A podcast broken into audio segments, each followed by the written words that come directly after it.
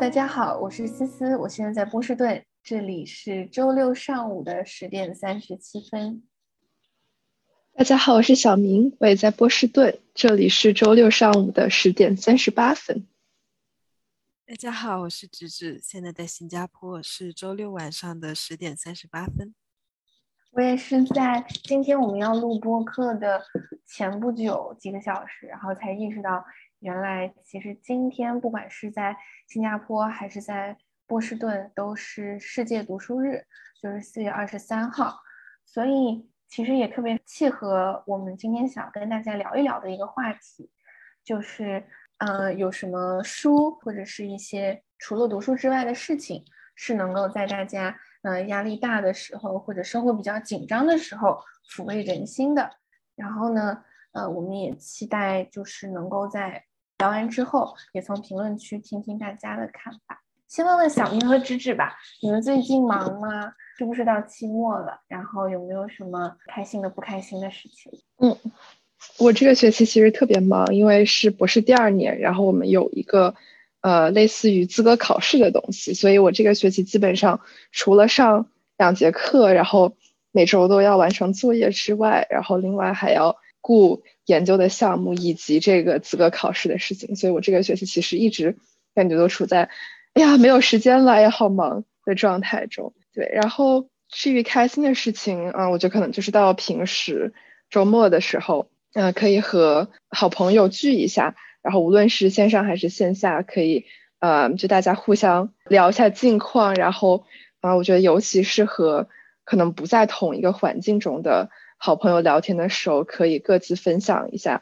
就是算是吐槽一下自己的一些不开心的事情，然后朋友们总是能从不同的角度去呃分享他们的看法，然后让我觉得其实这些可能不那么顺心的事情也没有那么不顺心。对，然后我觉得呃思思之前提到读书日，让我感觉非常的惭愧，因为这个学期其实并没有太多时间读书，就感觉平时。做研究啊，然后上课什么的，一直都在看一些可能课本或者是看一些文章，然后觉得到晚上已经没有精力再去看一些文字类的东西。不过我倒是看了不少纪录片，然后我觉得这也是算是可能我的在这段时间的一些精神食粮吧。然后，然后我们之后可以再慢慢具体的分享。芝芝呢？其实我我我有一个补充，就真的像你刚刚讲的，有时候学术的东西，我觉得也是一个。很好的阅读材料，就是其实我最近，嗯，或者说我这个学期吧，其实课业都会比较忙，而且我有一门课是 seminar，也就是说我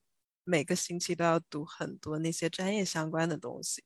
但我觉得很开心的一个事情就是，我读那些专业的东西，它其实是能够解释当下这个世界正在发生的事情的。因因为我们那个专业的书是偏经济地理学，所以他会聊到呃国家之间的地缘政治均衡。然后也会聊到全球化跟逆全球化，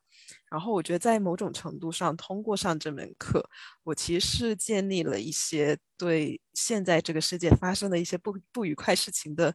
呃理解吧。所以我会觉得专业书也可以成为一种嗯阅读的来源，而且它对帮助抚慰我们的负面情绪是有一定作用的。对，这个可能就是我最近。比较烦心，但是又得到解决的事情吧。思思呢？对我刚刚听迟迟讲，我觉得还是挺佩服的，因为我可能跟小明还是有一点类似的感受吧。我这个学期上了四门 seminar，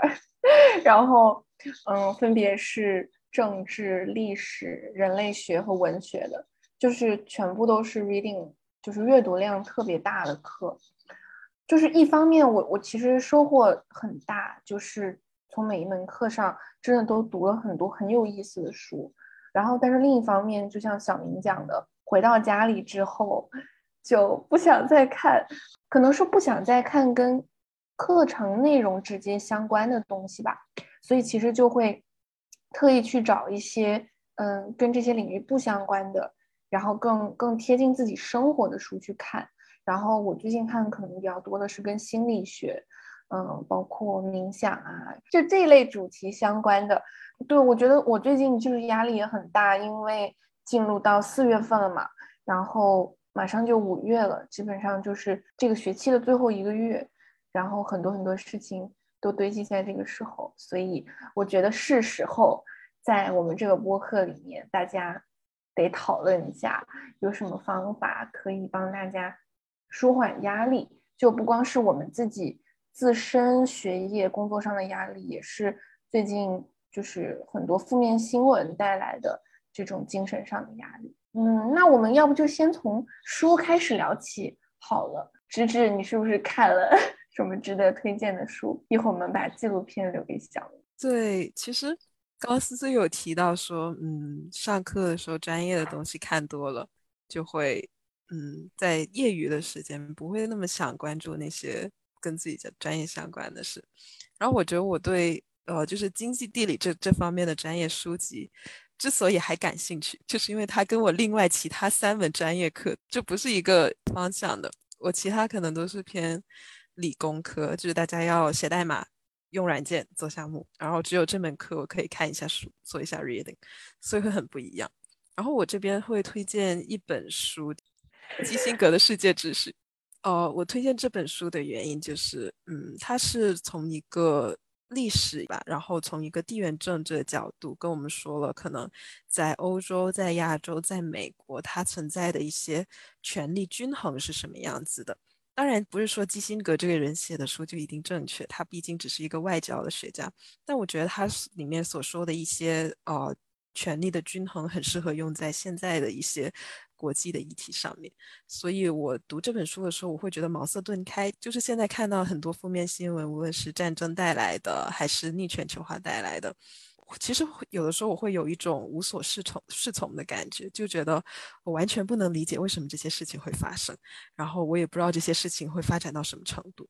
但我会觉得。如果你你愿意去了解一下这些政治经济的专业的书籍，或者至少是权威人士写的一些东西，就感觉在一片茫茫的大海里面能够抓住一个浮萍或者一艘小船，就你起码有一个支点去尝试理解现在正在奔涌的一些潮水的方向，所以我会强烈的推荐这本书。然后不知道思思跟小明有没有什么其他推荐的？我刚开始听到的时候我就有点惊，因为。我想说不会吧，抚慰人心真的要这么硬核吗？然后，但是听你讲完之后，我觉得很有道理，因为可能就是寻求宽慰有两种不同的方式吧。然后一种就是向向内去寻找，比如说去理解心理啊，理解情绪啊；另一方面就是向外寻找。然后其实我最近可能就是前者做的比较多，后者做的比较少。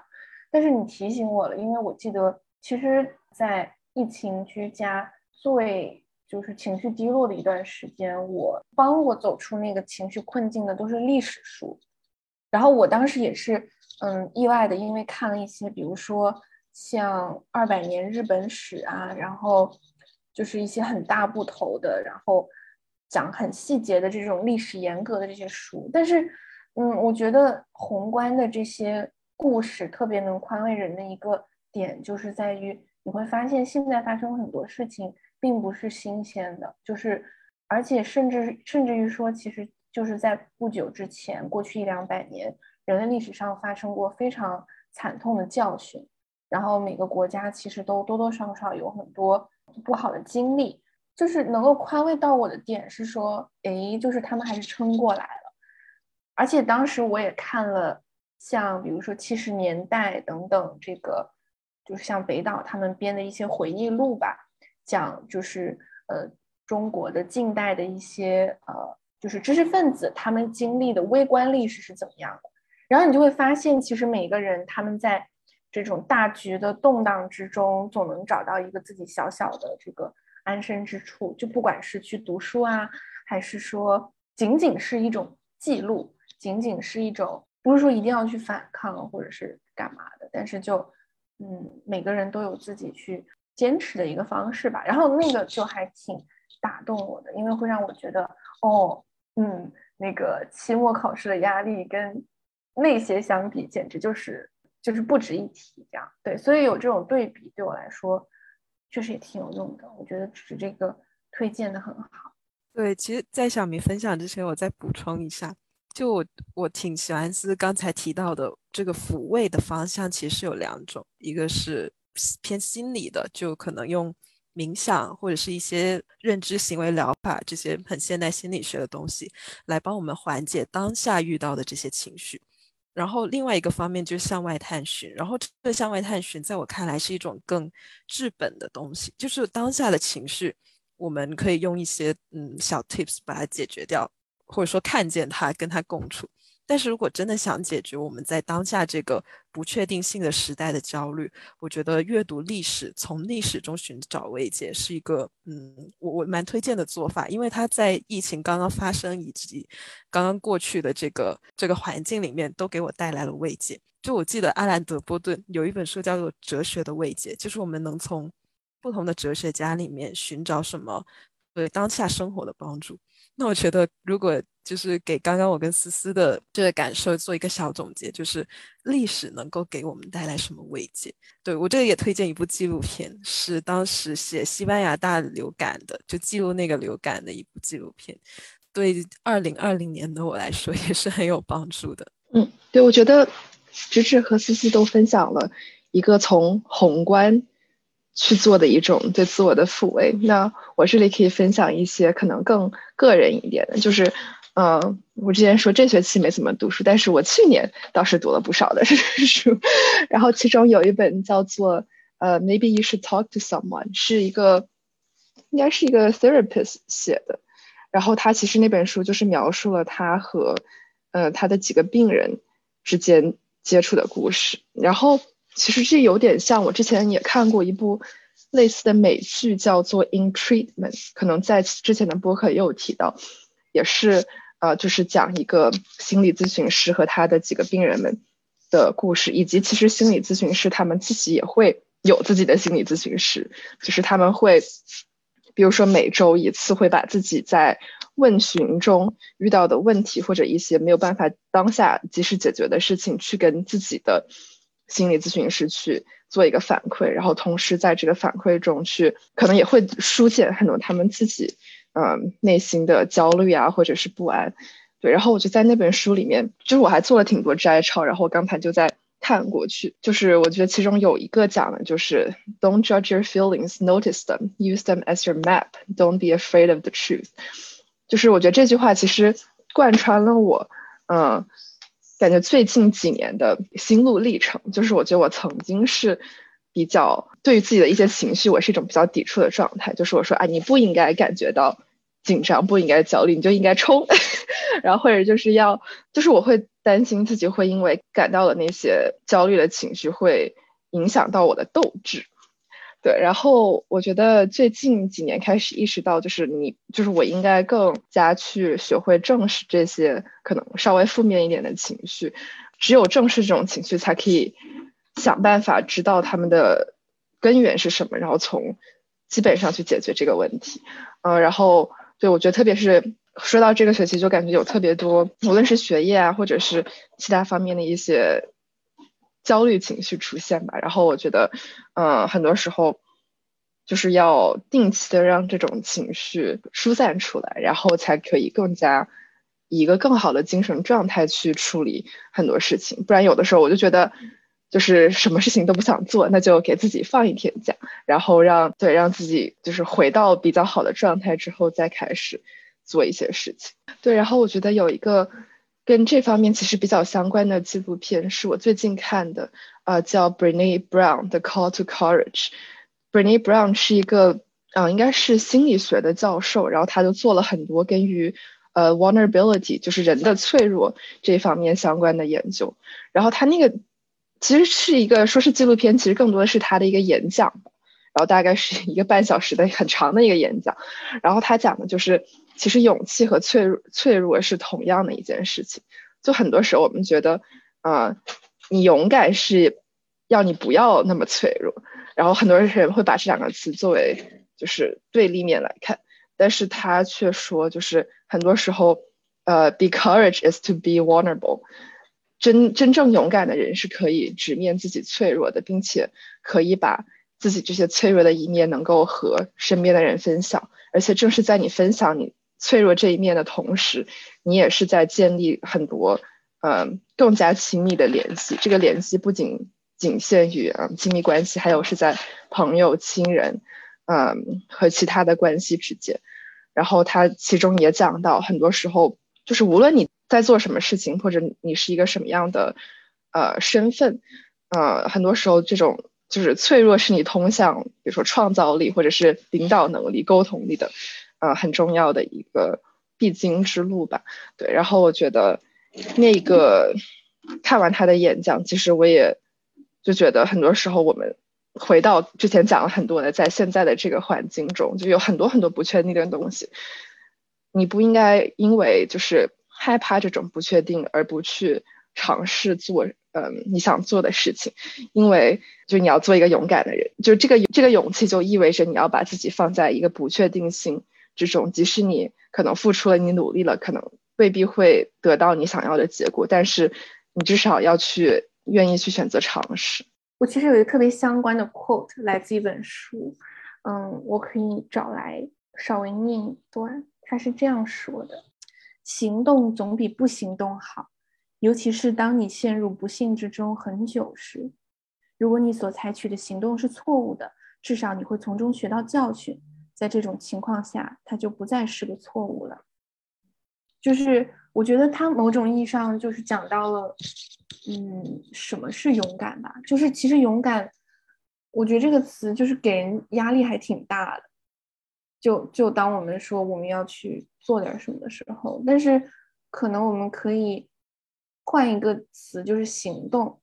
因为有时候行动是解决很多很多烦恼的一个最简单的方式，特别是对我自己来说。然后我刚刚就是。引用的这句话就来自我特别想跟大家推荐的这本书，叫做《当下的力量》。然后它的作者芝芝，你是不是看过？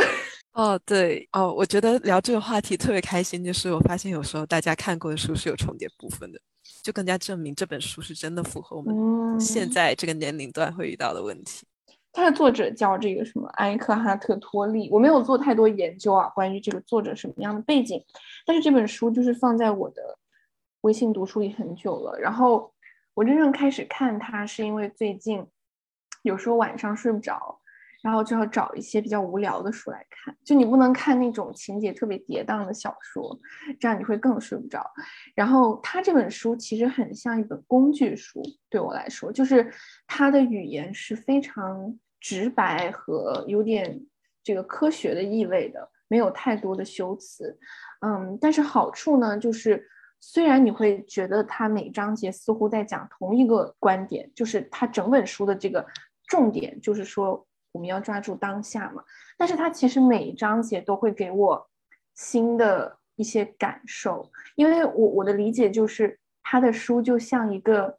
冥想指南一样，就是带着我一步一步的去一点一点的去尝试抓住那个当下，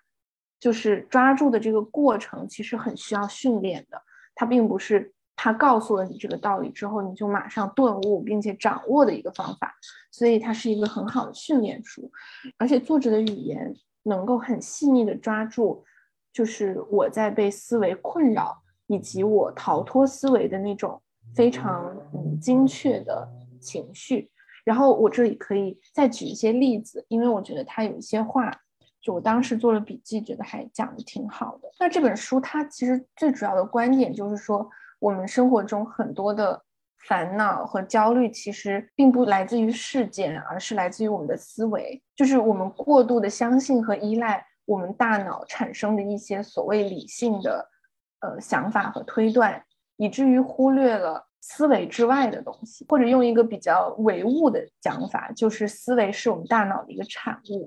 然后我们误以为这个产物就是我们自身，但实际上我们还是有很多思维之外的东西决定的，比如说我们的感受，然后以及他指出了很多思维存在的问题，比如说过度强调未来和过去而忽视当下。那我可以举两个例子吧。第一个例子是关于时间的例子。他说，时间一点儿也不珍贵，因为它仅仅是一种幻象。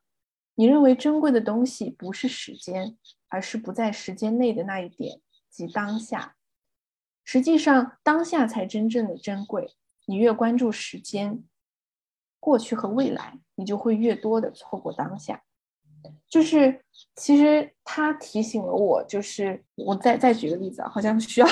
下一步的这个 reason，人们所说的、所思考的、所做的很多事情，实际上都源自恐惧。当然，这还与他们对未来的关注以及与当下时刻的脱离有关。如果当下没有问题，那么也就没有恐惧。其实我就发现，很多时候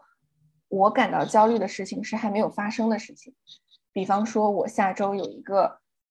大 paper 要交，然后我觉得完蛋，我是不是没有办法在 deadline 之前把它写完？或者是我在写的过程中肯定会遇到各种各样的问题，所以我脑子中就会被这件事情占满。然后，或者是我经常的一个坏习惯，就是我做完一件事情，我在脑子里复盘的时候，我经常给自己加上一些比较负面的评价。比如说，我今天在课堂上发言时候提的那个问题，是不是嗯不够深刻呀？或者是我今天在课堂上我回回应同学的一个观点，我是不是太武断了？或者我的想法是不是太肤浅了？等等，就是我会做很多这种事后和事前的，呃，这个给自己徒增烦恼的事情。然后，但这个东西，当我能够看见他们，就是当我能够站在思维之外去观察观察思维。其实就成功了第一步，就这个作者他就说，嗯，不要求每个人都像比如说入定的僧人一样，可以永远保持在一个零下的状态，但是从几秒钟开始，然后慢慢延伸到几分钟，慢慢延伸到你对整个生活的当下的体察，其实是一个循序渐进的过程。然后这个对我来说是特别有帮助的。还有一点就是他把创造力跟对当下的。把握联系在一块儿，比方说，他讲说，由于我们生活在一个由思维主宰的文化之中，大多数现代艺术、建筑、音乐和文学都缺乏美感，缺乏内在的本质。原因是创造这些东西的人没有将他们自己从思维中解放出来，所以他们从未触及那些真正的创造力和美感产生的源头。就这样。他们任由思维创造了一些畸形的东西，就是这个又启发我去思考我自己灵感通常是来自什么东西什么东西的。就比方说，我时常会在很放松的时候、散步的时候、洗澡的时候产生一些奇思妙想，但是在我很努力的想想要想出一个论文题的时候，我往往就想不出我的论文题。所以，就是创造力跟这种。对当下时刻的体察，或者说一种相对怎么说呢，比较自在的内心状态是特别有关的。对，然后跟这本书无关的，但是又非常契合这个观点的，就是另外一本书《乔布斯传》。虽然我不确定它是不是有抚慰人心的作用啊，但是我之前看的时候有很多启发我的地方。比如说，乔布斯他在呃我们这个年纪的时候。主流社会当然会说，你这个十八到二十五岁是一个最需要去呃做点什么，然后最需要去这个往上爬的一个时候。但是乔布斯当时就是去印度寻找这个禅宗的大师啊，然后嗯，包括他自己也会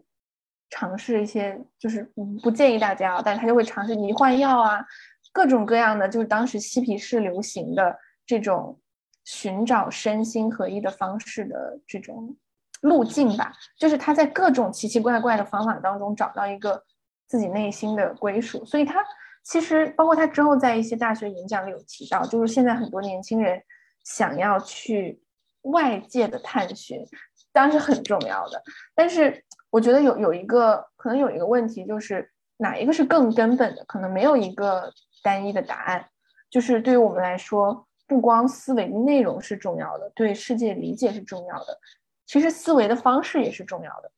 就是如果我们过于任由我们的大脑，就是去抓取，就是一些琐，就是不是琐碎的信息吧，就是任由它去运动，其实我们真的会被我们的大脑困住。然后这本书带给我最大的启示就是去，嗯，认识自己的大脑，然后去。嗯，学会更好的去掌控它。很喜欢刚刚思思的分享，因为我觉得刚刚思思是提到了，嗯，首就首先我们抚慰是有两个面向嘛，一个向外，一个向内。然后其实刚刚提到向内，其实也是有。就是更多的分支的，就比如说你是选择分析自己的大脑，去搞清楚你为什么会这样想，然后进行可能一些反刍。但是另另一种可能性就是，嗯，你是不是能够活在当下，或者是通过一些冥想或者禅宗的方式，找到一种 somehow 心灵的平静？我我我很难去描述，因为我觉得我现在也还在呃探索的过程中。然后我觉得很有意思，就是我现在就处在从分析转向。禅宗一点的这些东西东西上面，我很难去准确描述它，但我确实处在这种转变。因为在以前的话，我看的更多是一些偏精神分析的心理学书。然后在这里，我强烈推荐一本书，叫《存在主义心理治疗》。这本书是我。过去两年的神书，就是我每当自己当时心里遇到问题的时候，我都会把这本书拿出来，呃，拿出来学习一下。因为它这本书其实是会帮你分析自己为什么会产生这些，呃，心理各种各样的想法，然后它会帮助你讨论，就是你该怎么去面对死亡、自由、孤独，还有无意义。因为我当时无意义的感觉特别强，所以这本书对我来说就是很有帮助，很能抚慰到我。它的工具性也很强。但是在今年，我其实慢慢意识到，当我分析了很多东西之后，其实我的心情，嗯，不一定会变好。就是这些分析的方法，呃，可能我在过去的一两年已经分析过了，所以我现在需要找到一种新的方法来帮我抚慰自己内心各种各样的乱七八糟的思绪。然后我在这里推荐的一本书可能会有点奇怪，但它确实很有点好玩，就是《坛经》，是一本呃禅宗的经典。坛经是其实是记录了禅宗一个很重要的人物，就是六祖慧能，然后记录了他是怎么得到的，然后怎么去传道的。当然，我们在这里并不是说我们要去信仰什么宗教，而是说这本书我能察觉到它里面有一定的智慧。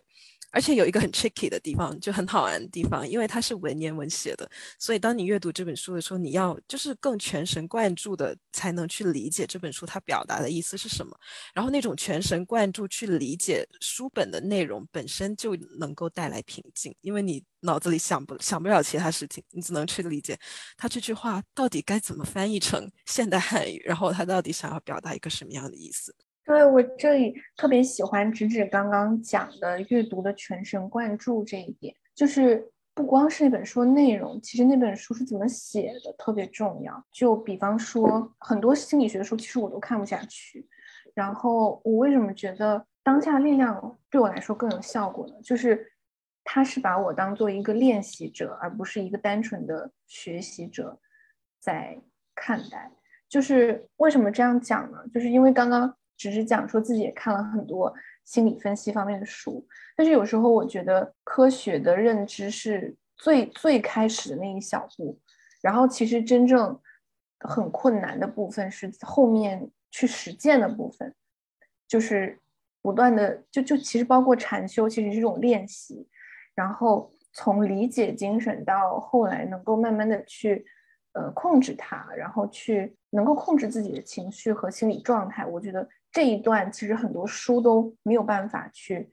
引导人去做到，当然很多部分也不是靠书去引导的，但是有一些书可能就是在引导方面做得更好。比方说刚刚只是讲那个一些经文，可能它也是在书写的方式上会有这种嗯引导的作用。就像我我记得之前在文学课上有听同学分析过，就是这种比如说像对话体的圣经啊，然后它的书写方式其实。也是为了让更多人能够进入那个那个对话，就是它不会有特别多对一些特定的背景的描写，它会非常简单。越是简单的，越是这种呃抽象的，其实很多人能够把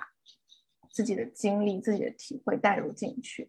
对，然后想到这儿呢，我就觉得还有一本书，虽然我还没有看完，但是也很推荐，就是《禅与摩托车维修艺术》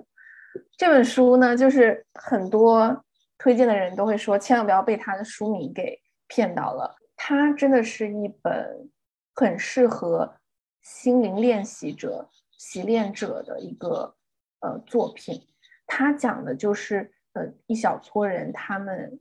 呃骑着摩托车去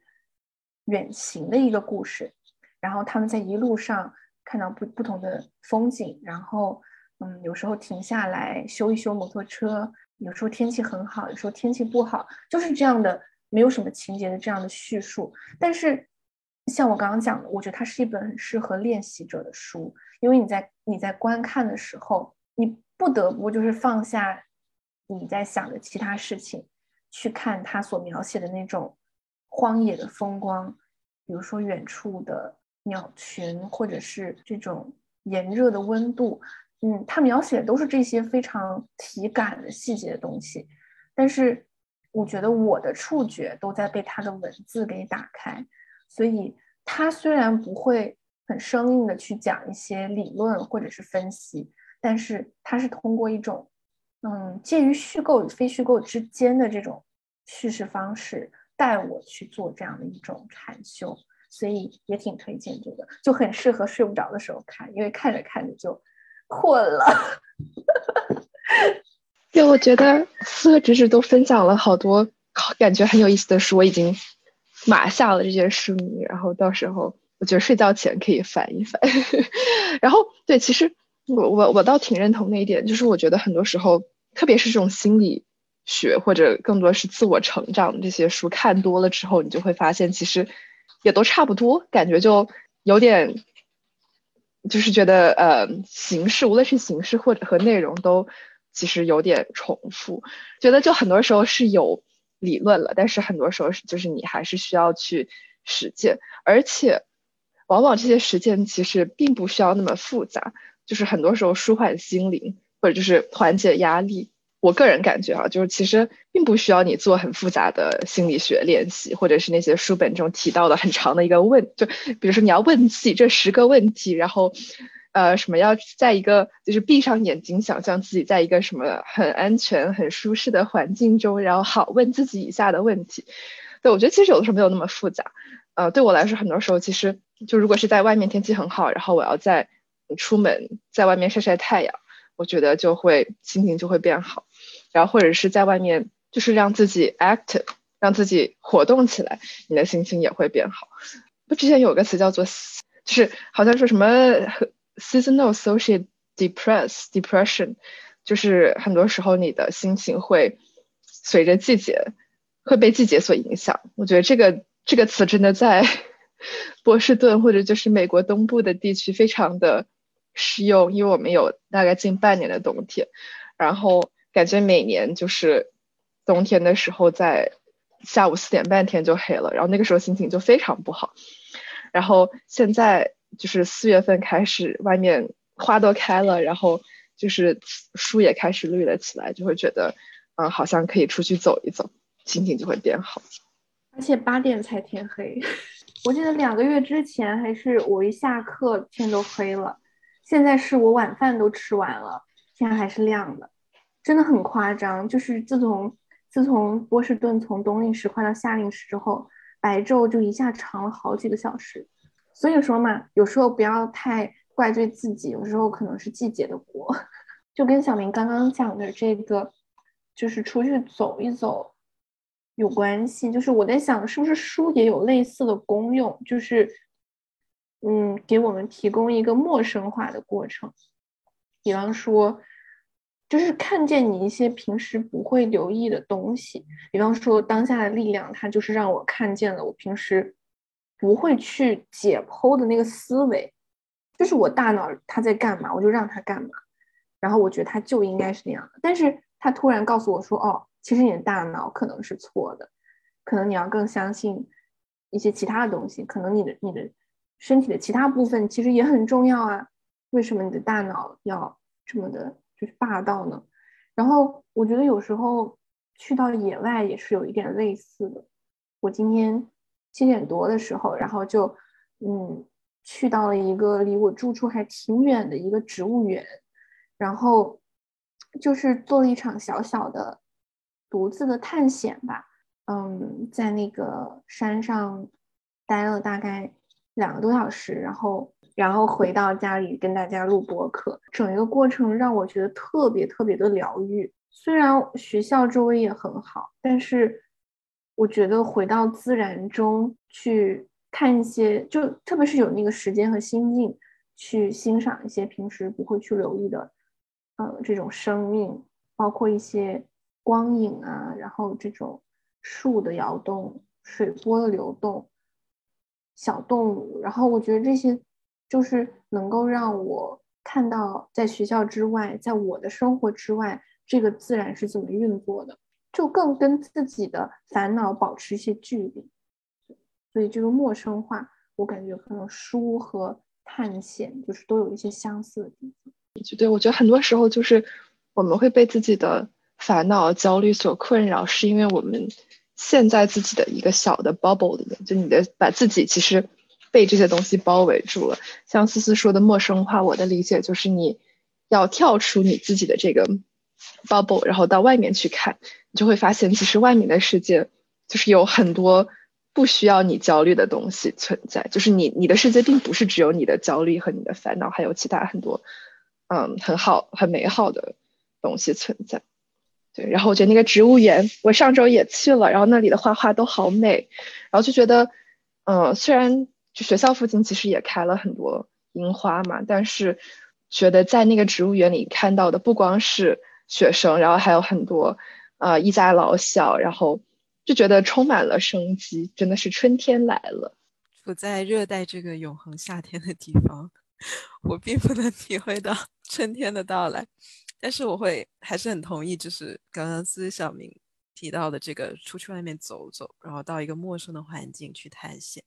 嗯，其实，在新加坡这边，虽然它比较小，但是我很喜欢的一个地方。新加坡是一个。大岛嘛，就主岛，然后在主岛的南边，它其实有呃两个小岛屿，叫南部岛屿。然后我其中有一次很快乐的经历，就是我坐船，然后到那个南部岛屿上面，然后就坐在那个岛屿的最南端，然后就看那些往来的集装箱，看那些集装箱来来往往，然后听海浪的声音，然后就看对面印尼的飞机一架一架的起飞，就在那数飞机，就整个过程可能。一个小时左右吧，就什么都没有做，就是在那静静的看着，但是会觉得很，就是很很舒服，就觉得嗯，可以把自己整个人都放空，然后静静的观察我身边的所有的东西，所以我还蛮推荐，就是从自己日常的生活里面去暂时逃离一个小的时间，然后在一个陌生的环境里，让自己去观察环境里面的东西。就是我想起那个睡眠也是特别重要的。就是我一旦连续熬几天的夜，情绪就很容易暴躁。对我特别想请教小明和芝芝，有什么可以帮助获得优质睡眠的方式？我在提这个问题太好了，因为影响就是情绪不好，然后那天的睡眠就很容易想东想西，无法入睡。即使我十一点多就早早躺上床，但是会胡思乱想到晚上凌晨一点多、两点都是有可能的。而且会有那种负罪感，就是我怎么想那么多东西，我怎么那么晚睡觉，然后晚睡觉又可可能导致，嗯，你第二天起来心情很不好。所以我这里要分享一个我在前段时间经常用的方法，就是听一些冥想引导的音频来睡觉。就是，嗯，我常用的方法就是去 B 站或者小红书搜一下什么睡前冥想之类的东西，然后就你听了几个之后，往往能听到一个跟你就比较适合你自己的冥想引导方法。然后它一般是有两个部分组成，一个就是引导语，就是那个人会跟你说，就那个引导音会跟你说，OK，你放松，然后什么，想象一下你从头顶的，然后然后体会一下你的手指，就是他会通过这种语言引导的方式，让就帮助你整个身体的放松，然后让你更容易进入一个睡眠的状态。而且它还有另外一个好处，就是呃，容易胡思乱想的人在睡前什么想法都有。但是你一旦听着这个引导音，就是因为你你脑子是在吸收信息的，所以你就没有其他的呃容量去再去思考你白天遇就是见到的一切负面的东西，或者是其他乱七八糟的想法，所以这个是很有用。然后这个这就这些音频的第二个很重要的组成成分，就是一些能够帮助你放松的音乐，他们可能会是白噪音，也可能是一些颂钵的声音，就是那些。哦，很很特别的乐器，然后一敲打，那个声音就会让你觉得整个脑子都放松下来了。当然，这个也是因人而异。但是，我想强调的重点就是那些那些特殊的声音，无论白噪音、雨就是雨声啊，或者是火炉声这些白噪音，还是说那些嗯乐器的声音，就是这些声音它是有一个很直观的功效，你听着它，你就想就整个人嗯没有办法去想其他的事情，注意力都在这些声音上面。所以我会强烈推荐，如果睡不着，可以去就各种社交平台搜一下适合你自己的冥想训练，然后尝试一下能不能让它陪着你入睡。然后我个人的话，我是真的很感谢这些视频，让我在期末的时候能够顺利睡觉。我感觉我也要尝试一下，因为很多时候我觉得那些。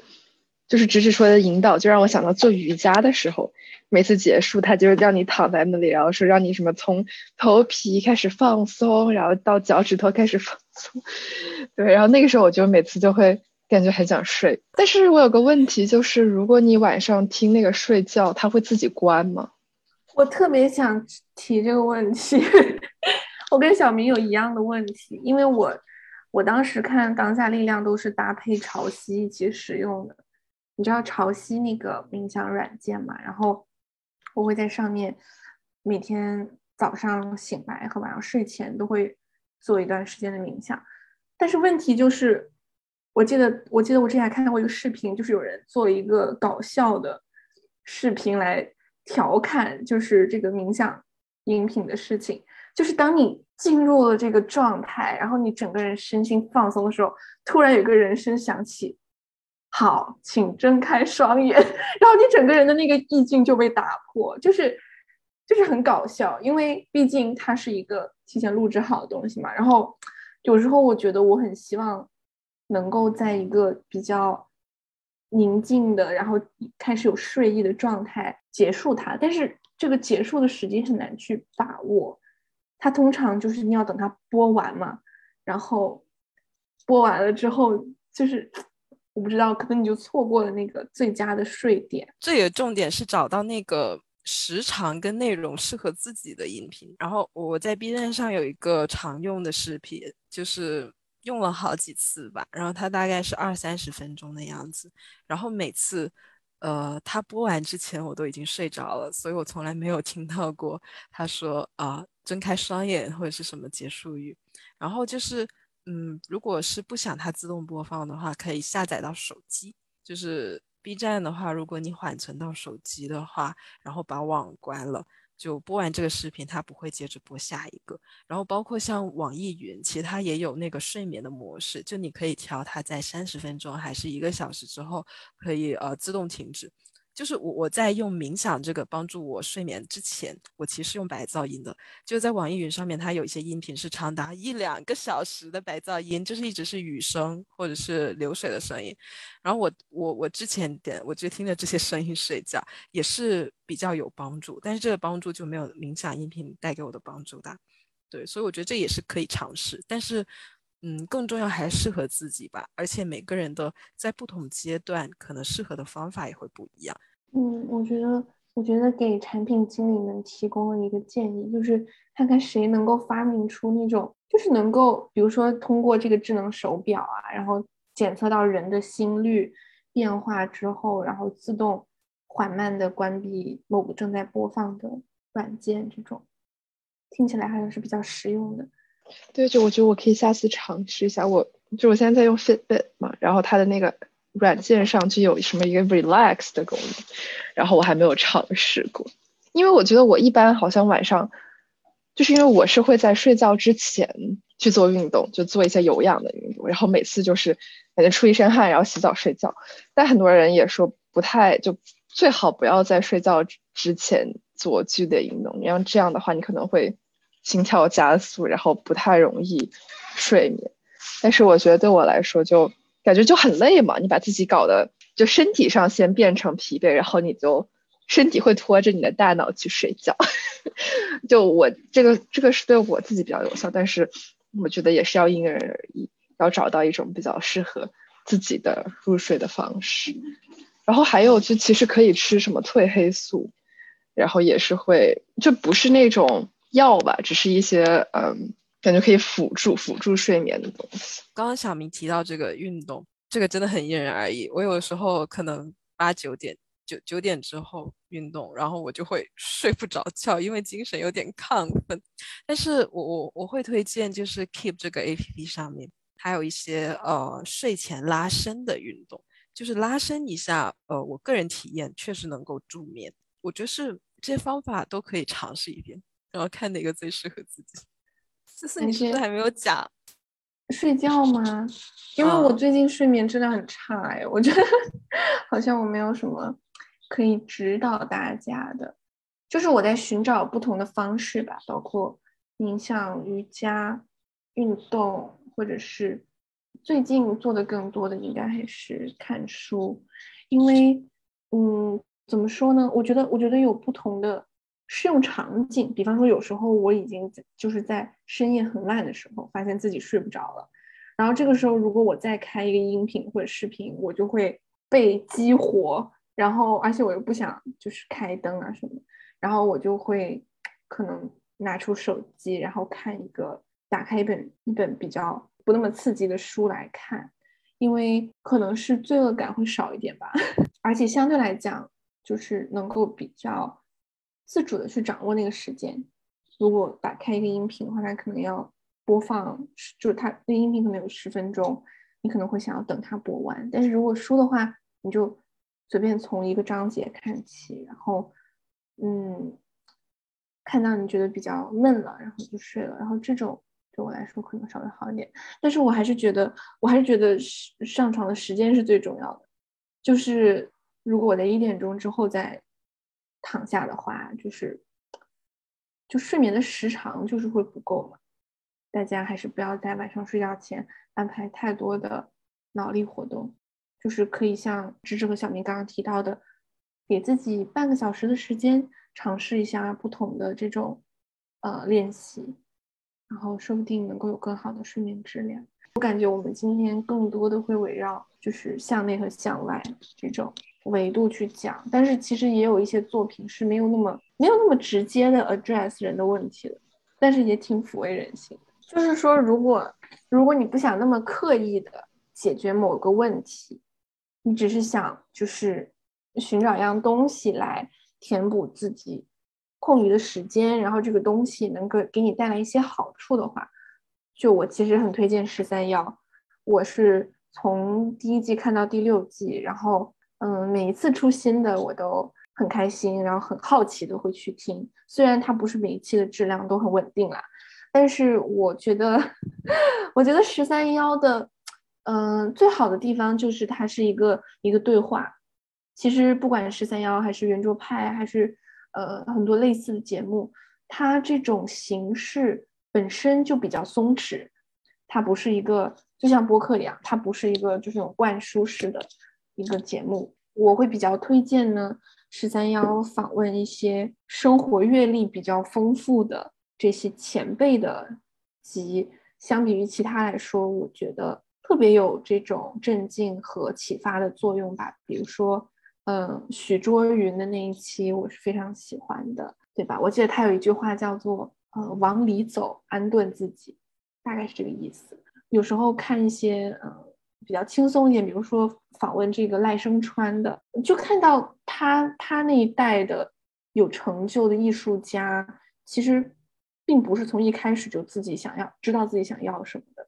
其实相当多的，就是在这个节目中被访问到的人，学者、艺术家、企业家，他们在二十甚至是十几岁到三十几岁这段时间，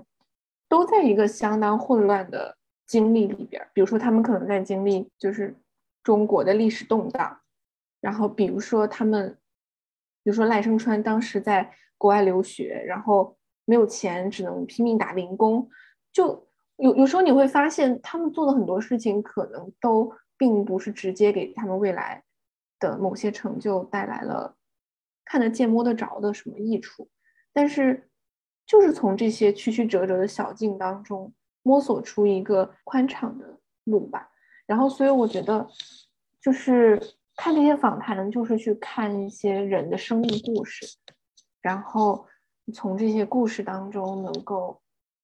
得到很多超越理论、超越呃书本的一些经验。然后，所以十三幺是我非常推荐大家在吃饭、做家务的时候，啊，可以听也可以看的这样的一个媒介。除了访谈，其实看一些诗集也很有帮助。就是有一段时间，我会在睡前去阅读一些短诗，像辛波斯卡的诗啊，还有佩索阿的诗，然后还有纪伯伦的，还有一些日本的俳句，我也很推荐。嗯，这些短诗它的好处就是，嗯，它不需要长篇大论，你只要看一看，就是看看几篇，可能你就可以去睡觉了。然后第二个好处就是，因为它很多是一个场景的描述，所以你会。跟随着他那个诗句去想象一些特别美好的，或者是特别新奇的一些场景，就无论是自然还是 whatever。所以我觉得睡前看一下这些东西，至少对我来说曾经很有帮助，也推荐给大家。就是提到就是会会读诗，会读俳句，然后我特别认同。就其实我最近看的比较少了，但是在我真的需要寻找抚慰的时候。嗯，有一些文字是我特别相信能够时时刻刻的去反复的触动我的吧。然后，比方说我带来的这本书呢，它叫做《夜空总有最大密度的蓝色》，然后作者是日本的诗人醉果昔日。他的文字呢，就是丧中带着一丝美好，就是在很沉郁的这种。心境当中吧，能够像阳光射入一个灰暗的房间。对，好，让我们听一下这一段，是对我来说，嗯，意义非凡的一个一个小的段落。某些时候，我想，我与你的存在本身不起任何作用，唯有你我之间的心意，或许才是这个世界真正需要的东西。土壤吸纳着空气，在稍稍远离城市的河岸，那一日你曾说过的话语，至今仍滚落在地，温柔地摩挲着水流。再没有比你更尊贵的生命啊。就是每当我看到他写的这段话的时候，我都感觉到生命的尊贵。然后，所以就是希望能够送给，嗯。在挣扎或者焦虑当中的朋友们吧，然后希望大家也能够在，嗯，就是彼此的存在当中，这种你我之间的心意当中，发现生命的温柔。谢谢大家。这世界有那么个人，活在我。飞扬的青春，在泪水里浸湿过的皱纹，常让刹那像出神。